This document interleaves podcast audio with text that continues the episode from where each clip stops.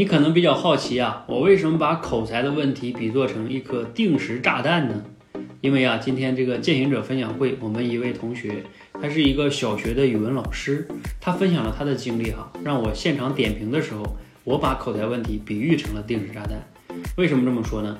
因为我们这位老师啊，他说他从小 上学的时候，他就不会主动回答老师的问题，不会举手，然后工作了之后呢，因为他就特别认真负责嘛。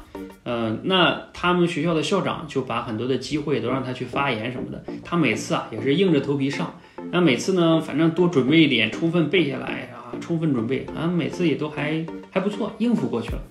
但是呢，这颗定时炸弹，口才这个定时炸弹还是爆炸了。啊，什么情况下爆炸的呢？就是他们学校会组织那种公开课，老师要讲这种公开课。结果呢，有一次他要去讲公开课。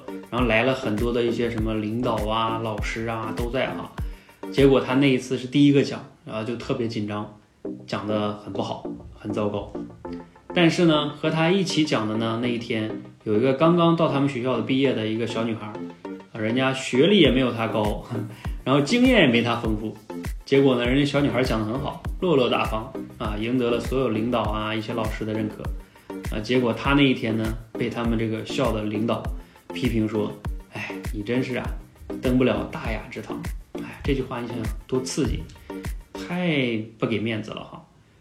但是事实就是这么的残酷啊，就是我说的这个定时炸弹就在那一天炸了，所以他痛定思痛啊，一定要去改变自己，所以他来这里去练口才哈。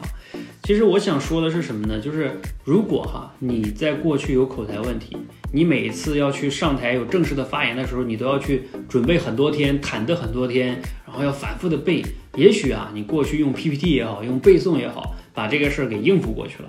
但是你一定要明白，你这个口才问题就像一颗定时炸弹一样，你用这种方式应付过去，代不代表你真的表达没有问题啊？你自己的这种即兴表达能力啊，或者一些重要场合呀。你还有可能这颗炸弹会爆炸的，所以啊，趁着炸弹爆炸之前，嗯，你最好能把这个问题刻意练习，把它练更好一点。比如你的心理素质啊，可以不要那么紧张，把这个解决一下。还有就是你的即兴表达能力要练一练，否则等一些重要场合真正爆炸的时候，哎，也许你是承受不了那个损失。像我们今天这位同学，他，我觉得还他给他点赞就在于。他面对这种打击啊，他能痛定思痛去改变自己。他说每一个问题都是改变的契机。哎，你看他有成长型思维还挺好。有的人可能就一蹶不振了，是不是？自暴自弃了。所以口才这颗定时炸弹早一点拆除更好，你觉得呢？